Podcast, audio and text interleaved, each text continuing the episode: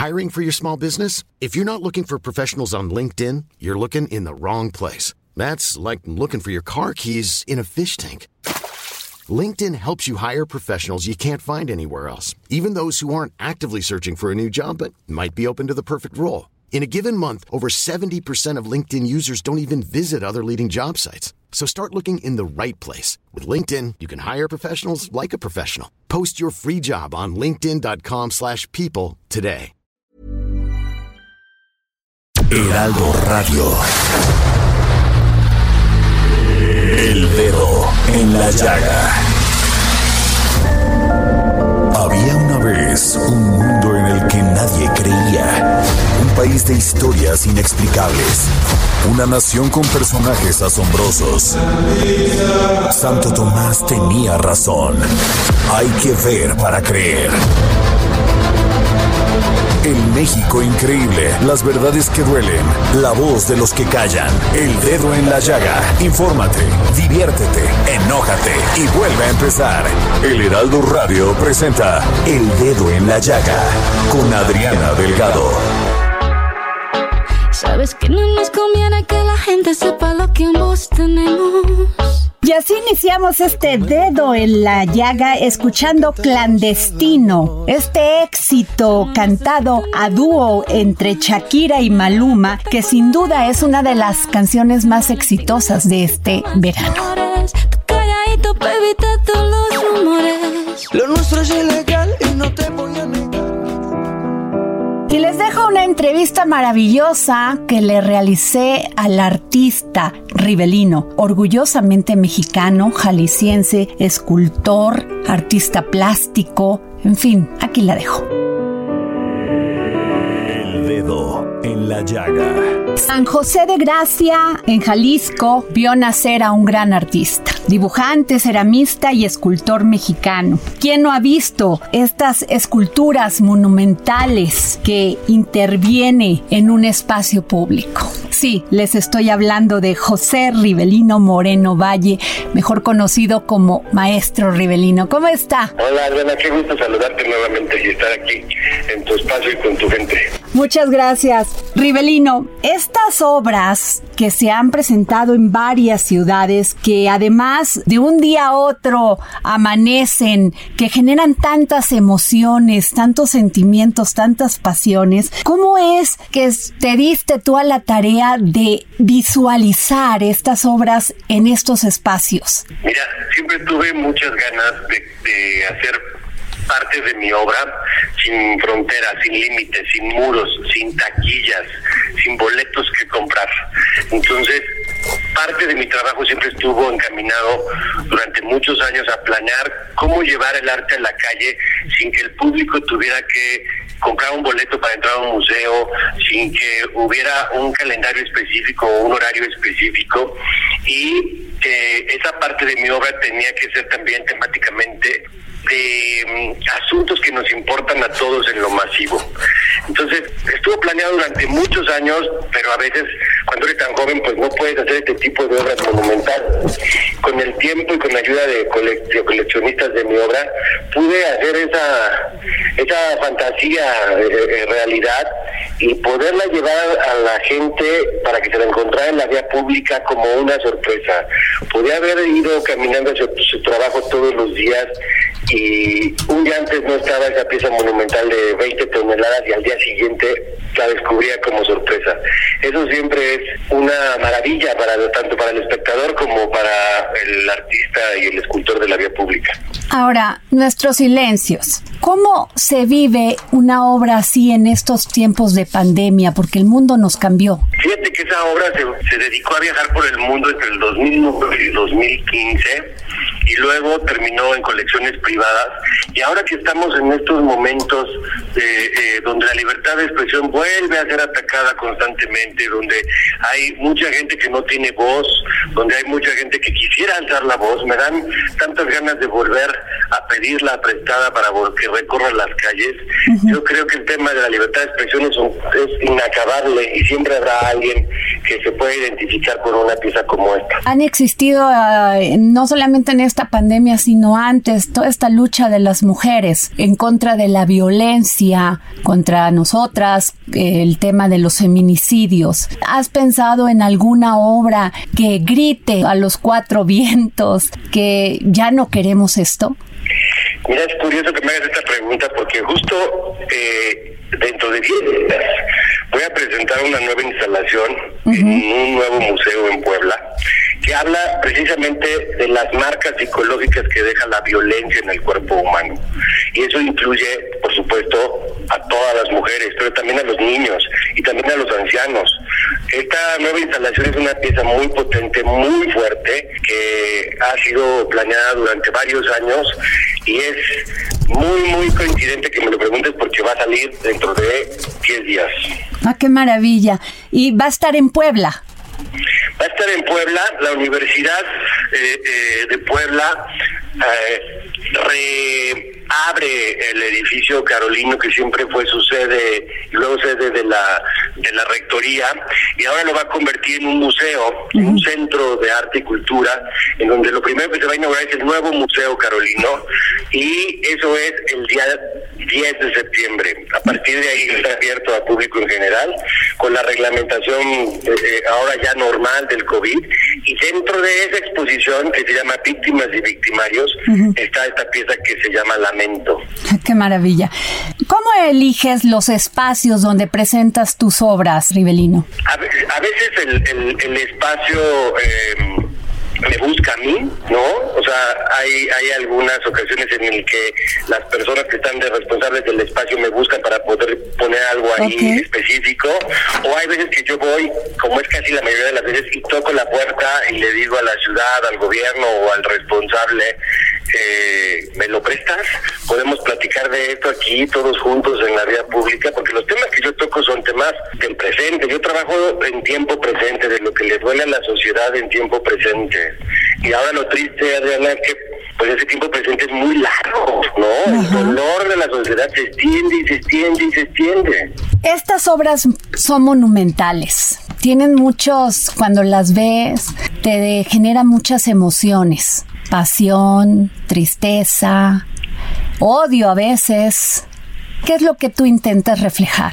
Yo lo que siempre he pensado es llevar un detonador emocional a la vida pública y un objeto artístico que sea capaz de poner a dialogar a los contrarios, a los iguales y a los contrarios, que no sea un objeto que solamente se pueda discutir en un espacio de elite como un museo, como una galería, sino en la vía pública. Yo siempre hago obras, o por lo menos las que he hecho, son obras de temas que nos involucran a todos y eso a veces implica que no estemos de acuerdo. El espacio público no es el lugar donde todos estamos de acuerdo, sino donde empezamos a ponernos de acuerdo. Y eso es lo que busco, que, que la, una multiplicidad de emociones entren en contacto que de no ser por el, por el objeto artístico, a lo mejor ni se rozarían, Adriana. Raíces. Cuando yo vi esta obra me conmovió mucho porque origen a veces es destino si no queremos olvidar los errores que hemos cometido. ¿Cuál fue el sentimiento por lo que creaste Raíces?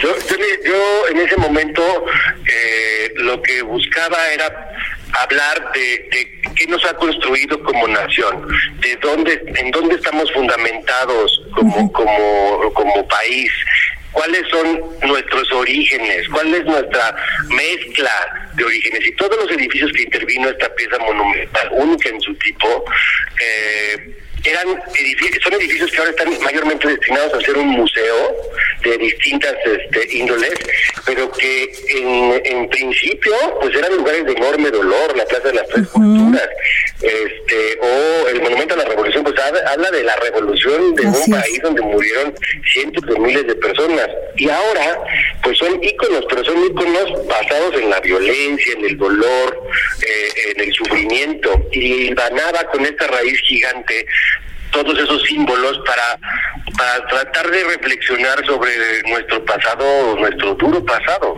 Rivelino, estos murales, que incluso pues yo soy tu fan en Instagram, estos murales, sobre todo cuando utilizas estas figuras amorfas y los colores rojos, me produce una terrible vulnerabilidad.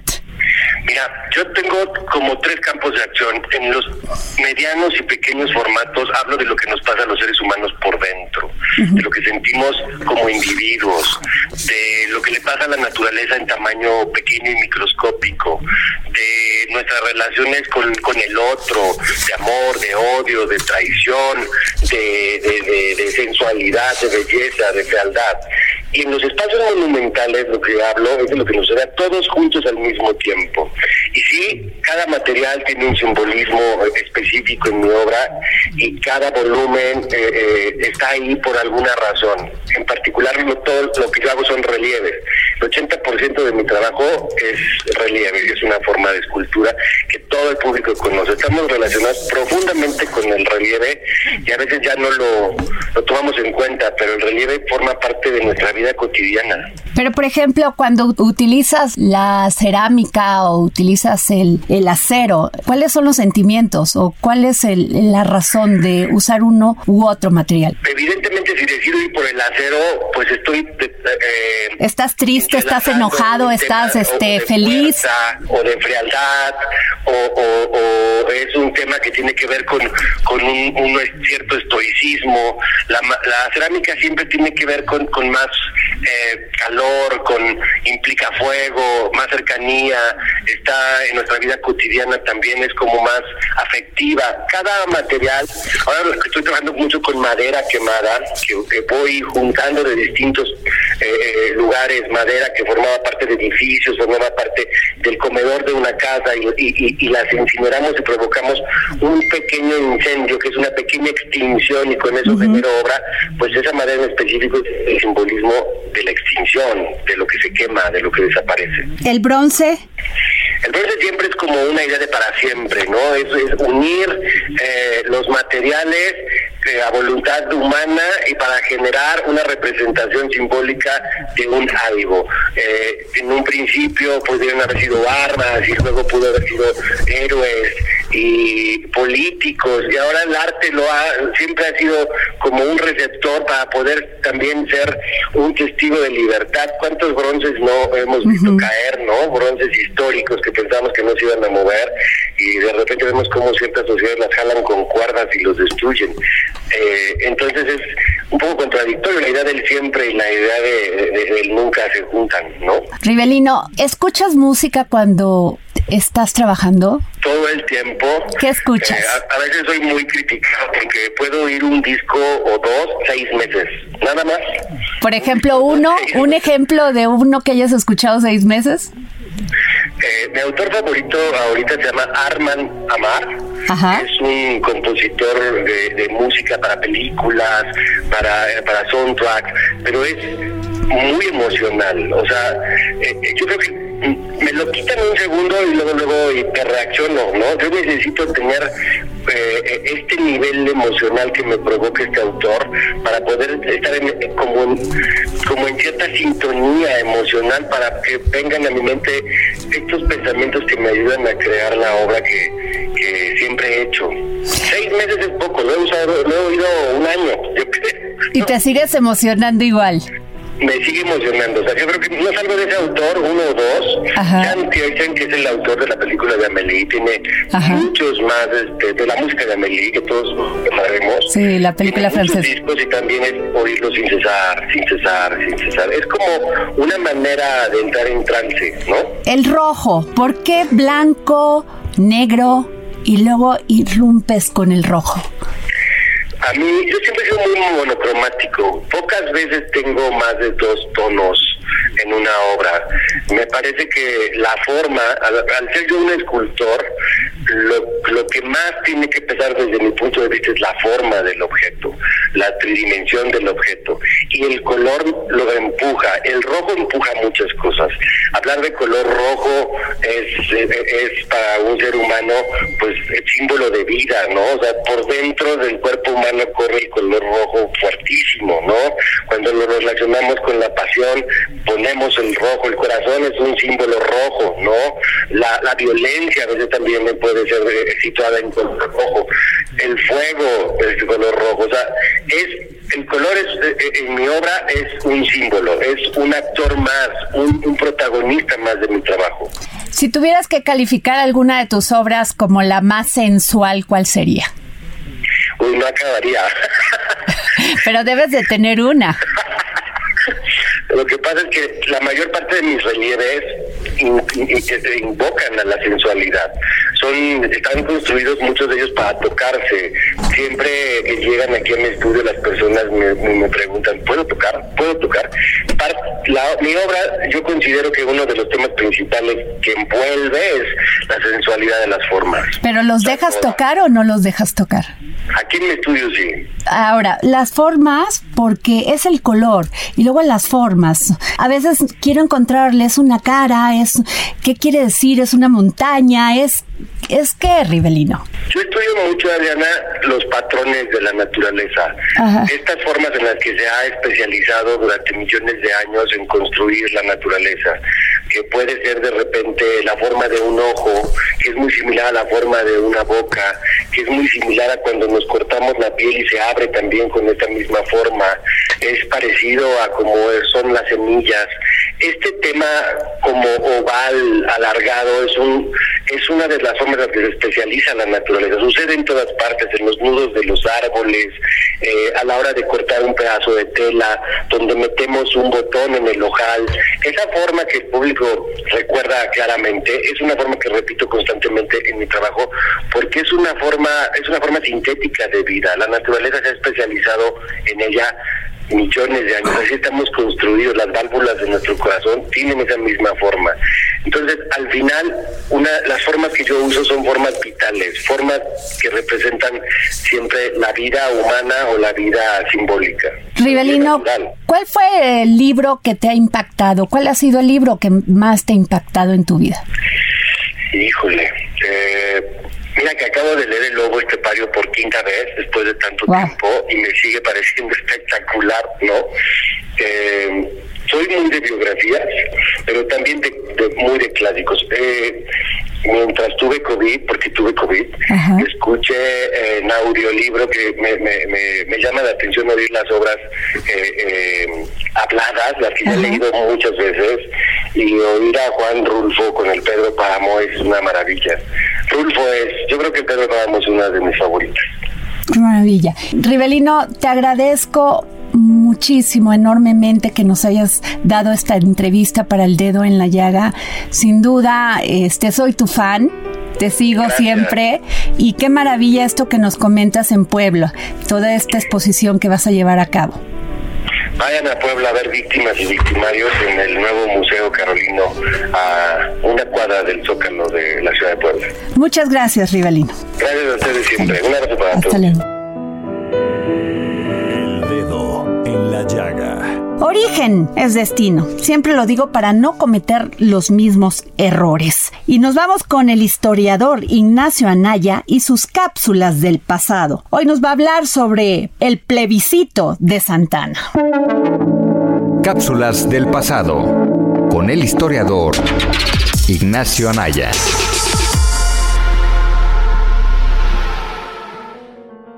Hola Adriana y amigos del dedo en la llaga, así como a quienes nos escuchan en el podcast de cultura, mi nombre es Ignacio Anaya y esta es mi cápsula del pasado. La revocación del mandato es un tema que ha sonado bastante y que no dudo que seguirá sonando en el debate público. Pues bien, en ese sentido, les quiero platicar en este episodio sobre la ocasión en que Antonio López de Santana, aquel personaje que durante décadas tomó las riendas del país, decidió solicitar un plebiscito a la población para preguntarles si querían que siguiera gobernando o no. Comencemos. Estamos en los últimos meses de 1854, la última presidencia de Santana, pero no solo eso, en ese mismo año, en marzo, había sido promulgado el plan de Ayutla, que desconocía la presidencia del dictador y de esa manera comenzaba la revolución de Ayutla en el estado de Guerrero. La legitimidad de Santana era cuestionada y con ello su opinión pública. Había que contrarrestar esto. La revolución de Ayutla tenía la peculiaridad de encontrar apoyo tanto en los liberales como en los conservadores. Hace ya más de un siglo, el historiador Fernando Lizardi lo definía como un movimiento popular en tanto que contó con el apoyo de ambos grupos. Ante esto, Santana quiere mostrar que su gobierno goza de legitimidad y todavía cuenta con el apoyo de la gente, sobre todo porque las protestas habían comenzado a crecer en todo el país. Para eso, el primero de diciembre de 1854 se llevó a cabo una consulta para que la población decidiera si debía continuar como presidente o si en cambio debía ser Juan Álvarez, uno de los principales líderes de la revolución. Se reunieron juntas populares en el país donde los ciudadanos fueron a ejercer su opinión. Como se podría esperar, esta votación fue manejada por el gobierno y la prensa que apoyaba a Santana, por lo que los resultados fueron muy favorables a él. Se dice que aproximadamente 435.530 personas votaron a favor de Santana, mientras que 4.075 votaron en contra o a favor de Álvarez. En la Ciudad de México hubo 12.452 votos a favor y solo uno en contra. Además de conseguir el voto de confianza, Santana aprovechó esto para mandar a detener a quienes habían votado por Álvarez, usando el pretexto de que habían insultado a la suprema autoridad de la nación. El mismo Porfirio Díaz había declarado que en Oaxaca él votó por Álvarez durante el plebiscito. Al final, este intento por reforzar su poder no le serviría de mucho, ya que en menos de un año Santana se vería obligado a renunciar de su cargo y abandonar el país. Tal fue la historia de Santana y su simulación, si así podemos llamarla, de revocación de mandato o plebiscito para continuar en la presidencia. Un verdadero instrumento o arma según a quien le convenga. Nos vemos hasta el próximo episodio y recuerden que también nos pueden escuchar en el podcast de cultura de Adriana Delgado. Muchas gracias y hasta la próxima. Y hoy en el dedo en la llaga, como todos los viernes, tenemos a nuestro querido filósofo, escritor y pedagogo Hernán Melana desde Argentina, quien nos va a hablar del tiempo y la eternidad. Filosofía, psicología, historias con Hernán Melana. Hola Adriana, oyentes y equipo del dedo en la llaga. Hoy quería dialogar con ustedes acerca de la eternidad y del tiempo. Para Platón, el tiempo era la manifestación material de la eternidad y la eternidad, por definición, es el no tiempo, puesto que la eternidad no tiene pasado ni futuro, sino que siempre es. La eternidad es siempre presente. Las ideas, por ejemplo, eran eternas para Platón. Pero el tiempo lo concebían distinto los griegos. Por ejemplo, el tiempo se marcaba a través de un acto o de un acontecimiento o de una distancia. Cuánto se tardaba de ir a un lugar a otro. O por ejemplo, cuánto había de un acontecimiento a otro. Las Olimpiadas eran cada cuatro años. Un acontecimiento tantos años desde el nacimiento de o de la guerra X hasta otro. Es decir, que si no había acto, no había tiempo medible. Y es más, la palabra tiempo se utilizaba para demarcar un momento exacto y no para marcar algo lineal como vemos nosotros. Es decir, no pensaban ahora son las 4 de la tarde y en una hora van a ser las 5, porque si no había acto entre uno y otro, un acontecimiento que lo marcase, no era medible y el tiempo era ese momento preciso, es decir, nunca podías llegar tarde o temprano, porque si llegabas en el momento del acontecimiento, llegabas a tiempo. El tiempo era un momento fijo. Ahora bien, la concepción de temporalidad para los griegos era circular. ¿Esto qué quiere decir? Que no había una concepción lineal de inicio, de presente y de futuro, es decir, pasado, presente, futuro, sino que siempre se volvían a repetir los mismos ciclos como la bóveda celeste, por ejemplo, como llamaban al cielo, todas las noches volvían a moverse y aparecían las constelaciones reiteradamente, en cierta medida, de manera perpetua. Y aquí aparece otro concepto, el de la perpetuidad. La perpetuidad es algo que empieza y que no tiene fin. Por ejemplo, cuando eran castigados algunas personas o dioses estaban condenados a la perpetuidad. Es decir, alguien podía tener que subir una piedra por una pendiente y luego esa piedra iba a bajar para tener que ser subida de nuevo. O un águila le comería el hígado a otro y el hígado se reconstituiría para ser devorado nuevamente. Es decir, que había un tiempo circular las cosas volvían a acontecer y desde ahí se marcaban los tiempos. Esta idea de perpetuidad va a ser tomada más adelante por el cristianismo cuando habla de un inicio de los tiempos hacia un futuro muy lejano. También habrá un fin de los tiempos, pero eso acontecerá en la tierra. Una idea de perpetuidad, por ejemplo, podríamos pensar el cielo o el infierno cristianos. Hay un comienzo, pero nunca se saldrá de ahí. Es muy similar a la eternidad, simplemente que la eternidad no tiene principio ni fin. Me despido con una frase de Platón acerca del tiempo, que dice así. El tiempo es una imagen móvil de la eternidad.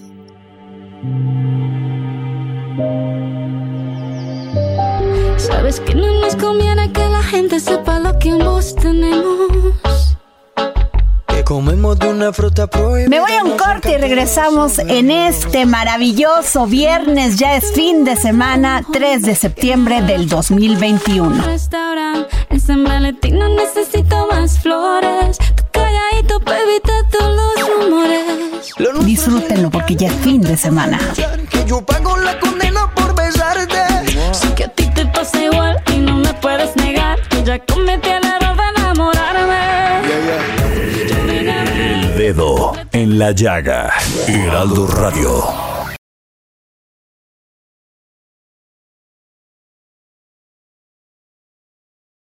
Heraldo Radio.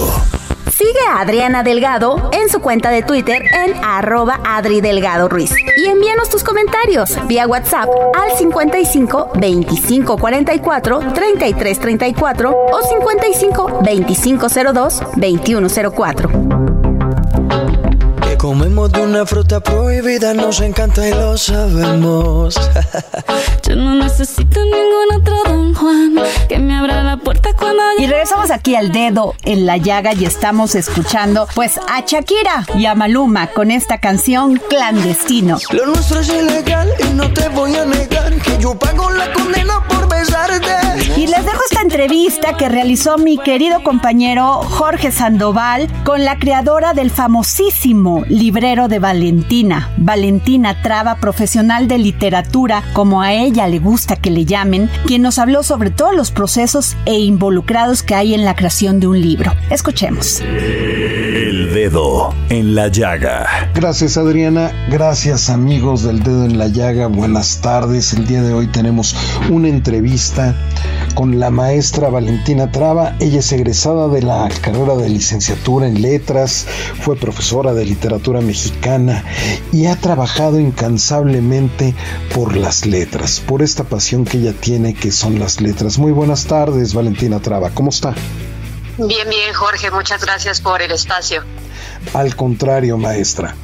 Oiga, para nuestros amigos, para que la conozcan un poco quien no la conoce, pues platíquenos acerca de este acercamiento que ha tenido con la literatura desde muy joven, esta pasión, este amor.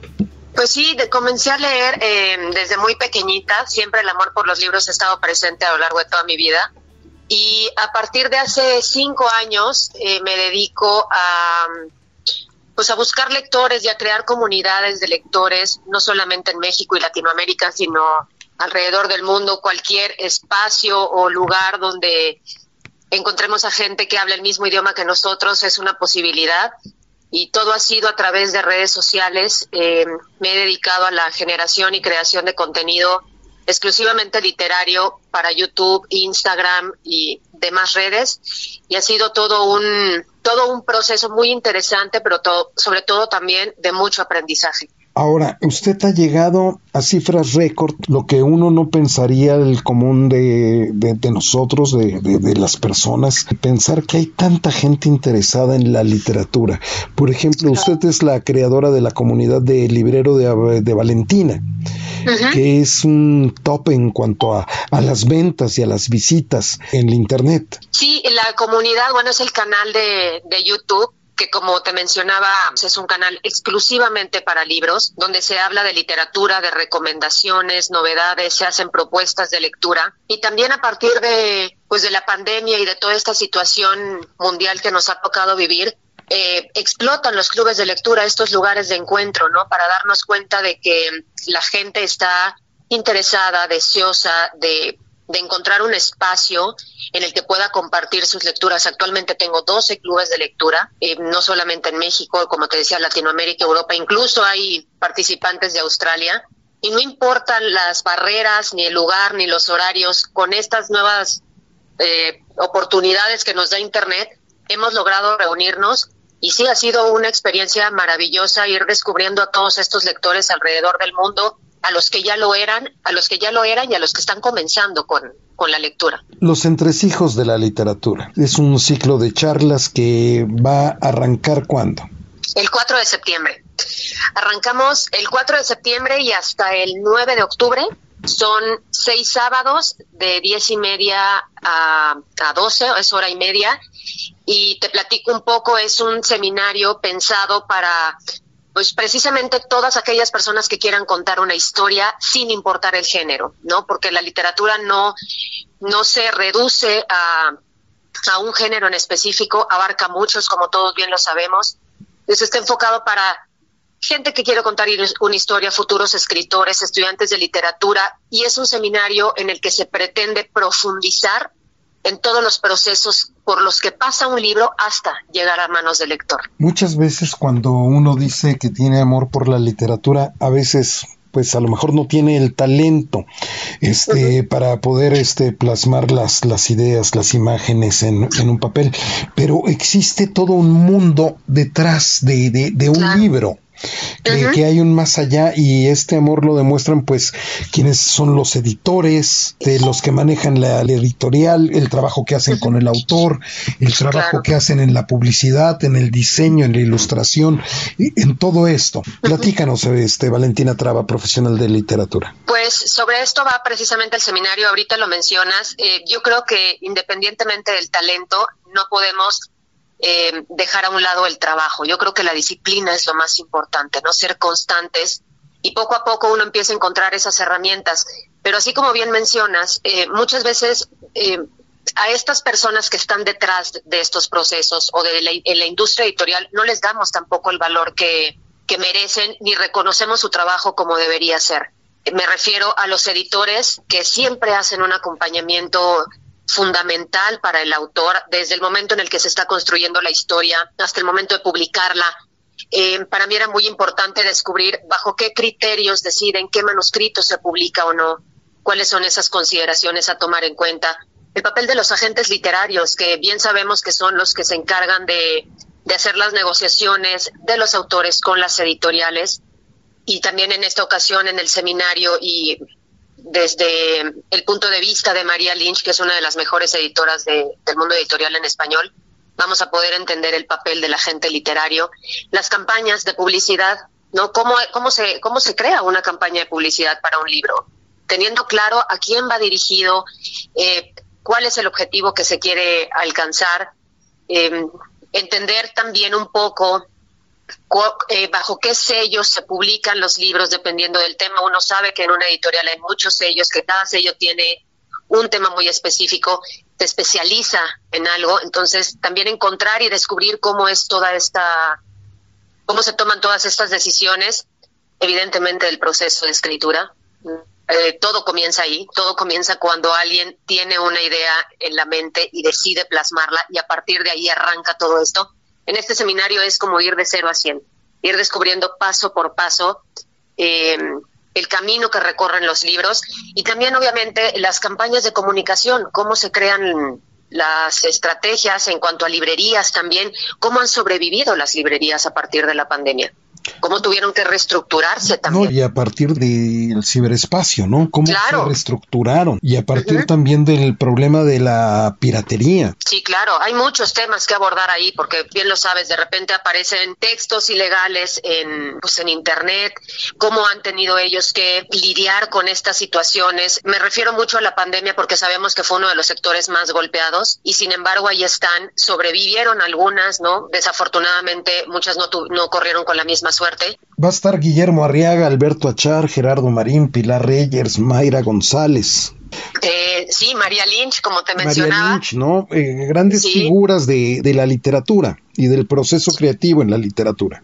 Exactamente, son, eh, estoy convencida que los más importantes del mundo editorial en español, Eh, Mayra, bueno, está aquí en México, no es la directora literaria de Penguin Random House. Pilar Reyes, que es la directora editorial de Penguin Random House en España y desde hace muchos años forma parte del jurado que otorga el premio Alfaguara de novela. María Lynch, reconocida por la Feria del Libro de Londres como una de las mejores agentes literarias del mundo. Alberto Achar, director comercial de Gandhi, Gerardo Marín, director de comunicación de Penguin Random House, España, y por supuesto Guillermo Arriaga, ¿no? que creo que todo el mundo lo conoce. Efectivamente, por sus guiones, por sus películas. Ahora, este, en este, Por sus libros. Por sus libros también. Es muy cierto, ¿no? Que acaba de, ganar apenas hace poco el, el premio Alfaguara, justamente. Así es, el año pasado. Dime una cosa, ¿cómo vas a seguir trabajando para acercar a la gente a la literatura? Uno pensaría que ya los jóvenes no leen más allá de, creo que ya son 240 caracteres en el Twitter, ¿no? Sí, exactamente. Que, no leen más allá de un muro en Facebook, que no ven más allá más que un pie de foto en Instagram. ¿Están leyendo los jóvenes? Yo creo que sí, yo creo que sí, Jorge. Yo, yo siempre quiero tener la esperanza de que están leyendo, de que lo único que necesitan es, es una guía, es una orientación, eh, que sepan que hay historias que pueden ser atractivas para ellas y, que, y para ellos y que no vean la literatura como algo inalcanzable. Yo creo que en el momento en el que cambiamos todo este concepto, cambiamos toda esta idea, ellos se dan cuenta de que pueden acceder a los libros. Sí es muy difícil, no digo que sea una tarea fácil, porque como como tú dices, ahorita tenemos una cantidad de distractores inmensa, a partir también de, todas estas eh, aplicaciones y no maneras de entretenerse a través de un dispositivo, pero no pierdo la esperanza. Yo creo que sí están leyendo, creo que también cada vez somos más conscientes de lo importante de la lectura en, nuestras vidas y la pandemia propició también eso, ¿no? Eh, desgraciadamente ha sido una situación lamentable para todo el mundo, pero una de las cosas positivas que he encontrado fue esto, que los libros se convirtieron también en refugio para personas de cualquier edad. Entonces, quiero creer que con trabajo, con estos acercamientos y con esta manera, con esta posibilidad de guiarlos, los jóvenes van a van a seguir leyendo, no porque no lean, van a continuar haciéndolo. Bueno, pues ahí tiene usted una opción más para acercarse de manera más profunda en el mundo de la literatura, los entresijos de la literatura a partir del próximo 4 de septiembre. ¿Dónde pueden revisar este cómo inscribirse y todo esto? Toda la información la encuentran en mi página que es www.librerodevalentina.mx. Ahí está la información, formatos de registro, la explicación de todo el seminario y de las charlas eh, por separado, porque incluso pueden registrarse a todo el ciclo de charlas o a cada una, dependiendo de cuál sea la que más les interese. Y también en mis redes sociales, constantemente estoy subiendo toda la información, en YouTube, el librero de Valentina, Instagram, estoy de la misma manera y en Twitter como arroba librero de Val. Ahí encuentran de manera recurrente la, la información. Valentina Traba, ¿esto es para neófitos o solo para iniciados? Yo creo que para, para todo el público interesado. ¿eh? No, no quiero pensar que sea para, para gente, para, para un tipo de persona en particular. Yo pretendo que esto sea para todo el, para todo el mundo, para todos aquellos interesados en, por curiosidad o por seguir aprendiendo o por descubrir eh, diferentes maneras de acercarse a la literatura. Efectivamente, porque cuando una persona tiene un libro bajo el brazo, pues siempre aspirará a ser mejor persona y podremos tener un mejor mundo. Así es. Valentina Traba, pues muchísimas gracias por esta conversación para el dedo en la llaga de parte de Adriana Delgado. Muchas gracias. Muchas gracias a ti. Muchas gracias. Un saludo. Gracias. Regresamos contigo, Adriana. El dedo en la llaga. Nos vamos con Gonzalo Lira, experto en cine, quien entrevistó en exclusiva a Damián Alcázar y Paulina Gaitán sobre la nueva serie No fue mi culpa. Vamos con él. Es tiempo del séptimo arte, películas, cortometrajes, series, documentales y excelente música con Gonzalo Lira. Hola, ¿qué tal Adri? Espero que tú y toda la audiencia que nos escucha aquí en el dedo en la llaga se encuentre muy bien. Yo soy Gonzalo Lira, me encuentran en redes como arroba gonis y ha sido una semana pesada tráfico, el regreso a clases, las lluvias. Si no quieren salir y se quieren quedar a descansar, pues no es ningún secreto que las plataformas de streaming vienen con todo. Y ahora se estrenó una nueva plataforma, la plataforma de Star Plus. Como sabemos, Disney compró Fox y todos los contenidos de Fox están disponibles en esta plataforma. Y entre estas cosas que vamos a encontrar está la serie original de Star Plus, una serie mexicana que se llama No fue mi culpa y que se centra en una serie de personajes, una mujer que su hermana está desaparecida y que conoce en la búsqueda a un hombre, un activista interpretado por Damián Alcázar. La mujer que perdió a su hermana es interpretada por Paulina Gaitán y la propia Paulina Gaitán aquí nos cuenta por qué era importante contar estas historias desde la ficción. Pues por lo necesario del tema, ¿no? O sea, porque ya estamos cansados, pues, y necesitamos contar este tipo de historias para que pues para que haya más movimiento, o sea, creo que estamos en ese proceso, o sea, estamos en el proceso en el cual nos estamos uniendo como humanos, pues no, no dividiendo mujeres y hombres, sino como seres humanos todos unidos buscando una causa y creo que no fue mi culpa, pues nos hace eh, eh, estar un poco más con, o sea, como dentro de la historia, pues, ¿no? Eh, comentaba Damián hace rato, cosa que me parecía increíble, que es cierto, o sea, en las noticias al final sí te dan la información de lo que sucede, pero no, no caminas con ellos, pues no entiendes muchas cosas, no te lo explican. Y creo que, el poder caminar con los personajes y poder entender por qué toman a veces ciertas decisiones o por qué eh, viene este sentir o, las cosas que les pasen por la cabeza, pues no. Y creo que es importante verlo desde otro punto de vista y pues, pues con la ventaja de que es una ficción también. Ahí escuchamos a Paulina Gaitán y como sabemos Damián Alcázar también es uno de los protagonistas de esta serie y es una persona que sabemos que no esconde cuáles son sus tendencias y digamos que utiliza esta serie como un vehículo para lograr hacer llegar sus creencias al público sobre por qué entrarle a esta serie. Esto es lo que nos contó Damián Alcázar.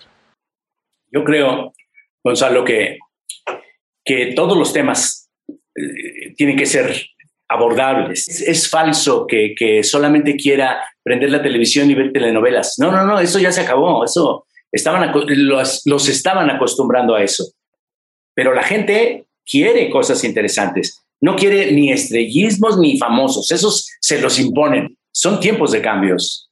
Son tiempos de cambios y la gente, en este caso, los creadores, por ejemplo, de la, de la serie, es, es una gente consciente que quiere participar en esos cambios, en donde la tolerancia tiene que ser lo que prive en una sociedad que no está acostumbrada a eso, que está acostumbrada al nepotismo y a que las decisiones pues están ajenas a la sociedad y no, en estos momentos es justamente la invitación a que la sociedad tome la rienda, camine, participe. Esto es parte fundamental.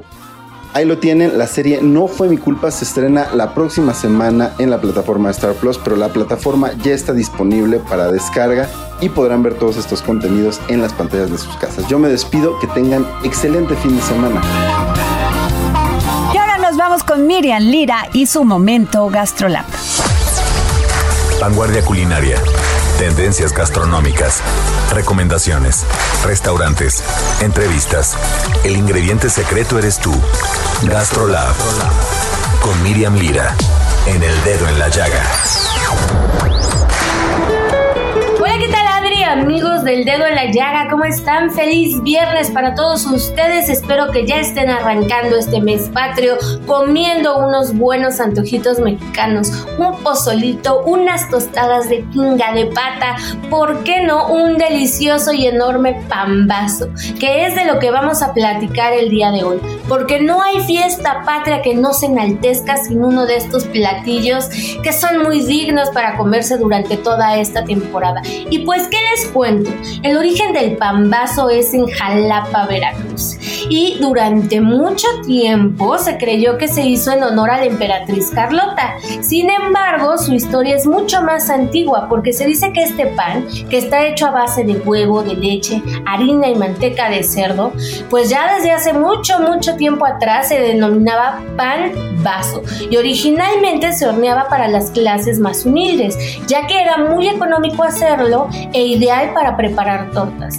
Pero el antojito se volvió sumamente popular y como un antojito real cuando se le encargó al cocinero Joseph Tudós recibir a Maximiliano de Habsburgo y a la emperatriz Carlota en una de sus visitas a Jalapa, Veracruz.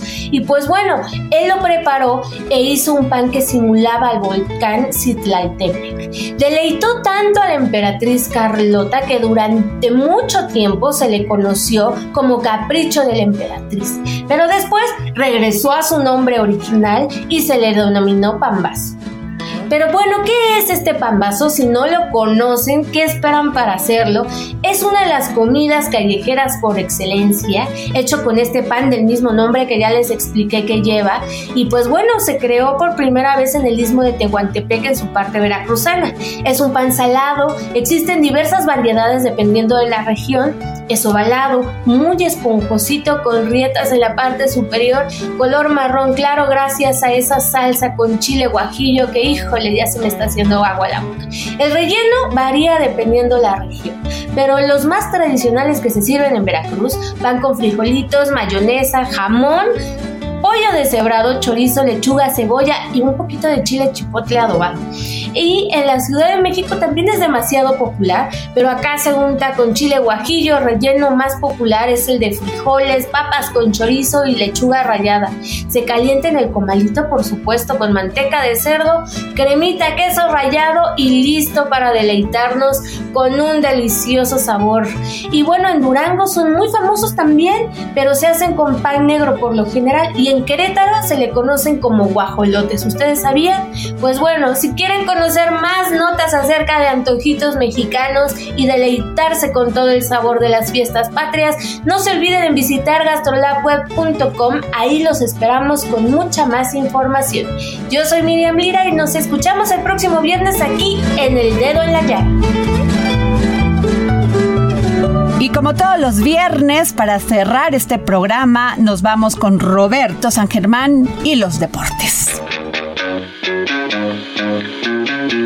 Roberto San Germán y los deportes al estilo del dedo en la llaga con Adriana Delgado.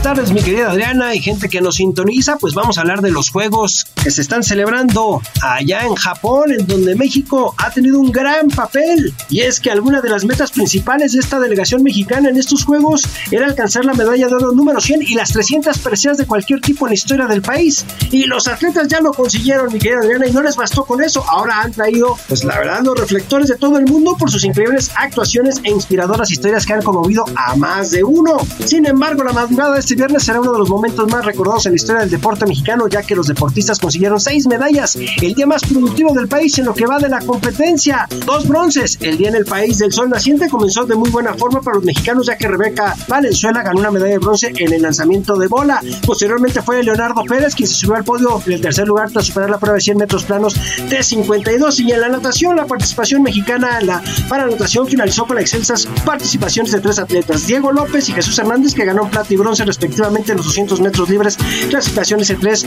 Luego, con solo 16 años, Ángel de Jesús Camacho alcanzó tercer lugar los 50 metros dorso, clasificación S4. Y el histórico oro Juan Diego García alcanzó el metal dorado en su primera participación, al imponerse al iraní Magdi por Ujadamadului en Taekwondo en la clasificación K44 en la categoría de 75 kilogramos. Bien por los nuestros. Llevan ya 21 medallas en estos Juegos de la Justa Veraniega. Ahora, pues desgraciadamente, tenemos que dejar un ratito lo que es esto del deporte paralímpico. Y vámonos a lo que sucedió ayer por la noche en el Estadio Azteca. Le salvaron la chamba al Tata Martino, Henry Martin, porque en el minuto 86 puso el 2 a 1 contra Jamaica. Un equipo tosudo que le costó mucho trabajo a México, con varios errores. Jorge Sánchez otra vez se vuelve a equivocar y le dan empate a los jamaicanos. También el Piojo Alvarado tuvo una falla tipo Calucha, que no se puede. Era el 2 a 0 para México. Le complicó todo el partido al Tata Martino, que ya no sabe qué hacer. Le faltan delanteros. Funes Mori también tuvo en el primer tiempo un remate de cabeza que no le da dirección. Era el 1 a 0. Y tuvo que venir Alexis Vega en el segundo tiempo al minuto 50 para poner el 1 a 0. Parecía que estaba todo tranquilo, pero no. México se volvió a relajar, como siempre, con este tipo de rivales. Además, faltó el público, pero sigamos gritando, mi querida Adriana, para seguir estando jugando a puerta cerrada ya lo sabíamos, pero no entendemos. Henry Martin, ya en el minuto 86, mete un escopetazo para poner el 2 a 1 definitivo y con esto le salvan las papas al Tata Martino y gana los primeros tres puntos del octagonal para Qatar 2022. Hasta aquí la información deportiva, mi querida Adriana, que tengas buen fin de semana. Yo soy Roberto San Germán. El dedo en la llaga. Lo nuestro es ilegal y no te voy a negar que yo pago la condena por Muchísimas gracias por habernos escuchado aquí en El Dedo en la Llaga y como siempre les digo, no solamente gracias por escucharnos, sino gracias por permitirnos entrar en su corazón. Soy Adriana Delgado, tenga usted un buen fin de semana. Me iba escapando, cuando menos pensaba ya me estabas abrazando. Y así, no pares ya, te has convertido en una enfermedad. Y así, así no más, que mientras más te acercas más aumentas mi ansiedad. Clan, clan, clandestino. Así mismo lo quiso el destino. No busques problemas donde no los hay, los hay, los hay. Clan, clan, clandestino. No te olvides que somos amigos. Yo busco problemas donde